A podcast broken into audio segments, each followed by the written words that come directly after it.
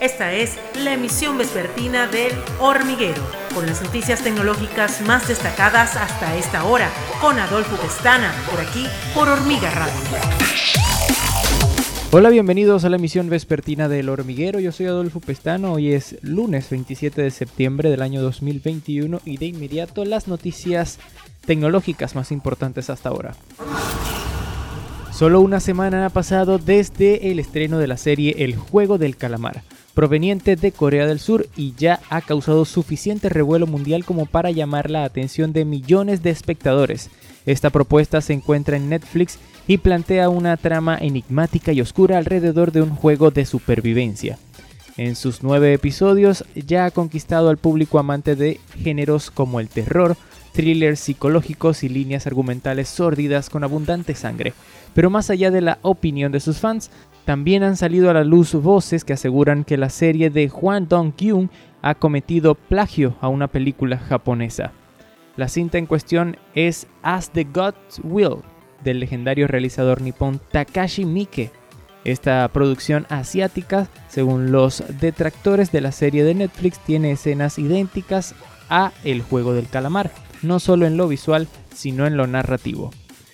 Las críticas llegaron a oídos del director de la tira, quien no dudó en aclarar que esta obra fue escrita alrededor de los años 2008 y 2009. A su vez, Juan Dong-kyun agregó que otra influencia e inspiración fue el manga homónimo publicado en 2011. De esa manera, las similitudes, por más obvias que parezcan, habrían sido solo una casualidad o peor aún significaría que el producto plagiado fue el juego del calamar y no al revés.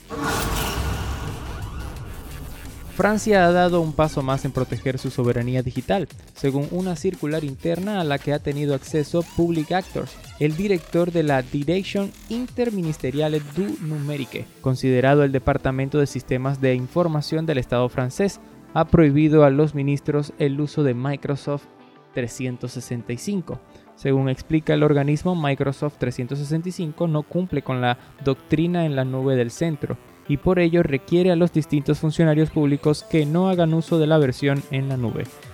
Sí podrán seguir utilizando el software Office, pero no así la solución colaborativa en la nube. La normativa llega para hacer frente a la Cloud Act de los Estados Unidos, donde pueden ordenar la divulgación de datos almacenados en Europa por empresas estadounidenses independientemente de su ubicación. El gobierno francés teme que Microsoft 365, alojado en Azure, pueda suponer una fuga de datos y por ello opta por obligar a la utilización de herramientas alojadas en servidores franceses.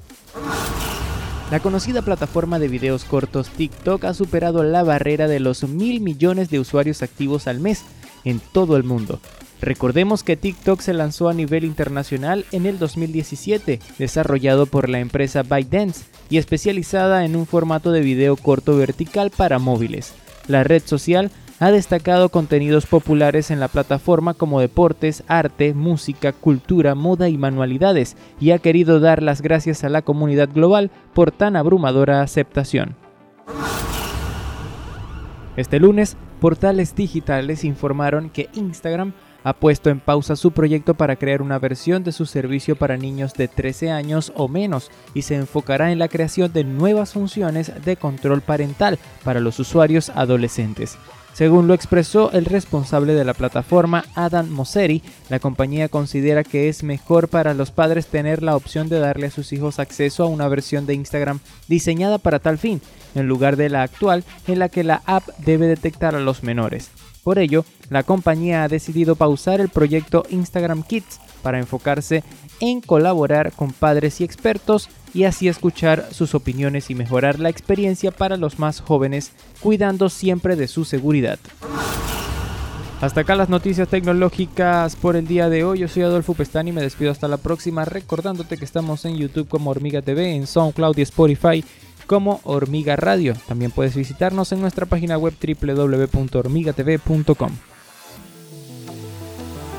Esta fue la emisión vespertina de El Hormiguero con Adolfo Pestana, por aquí, por Hormiga Radio.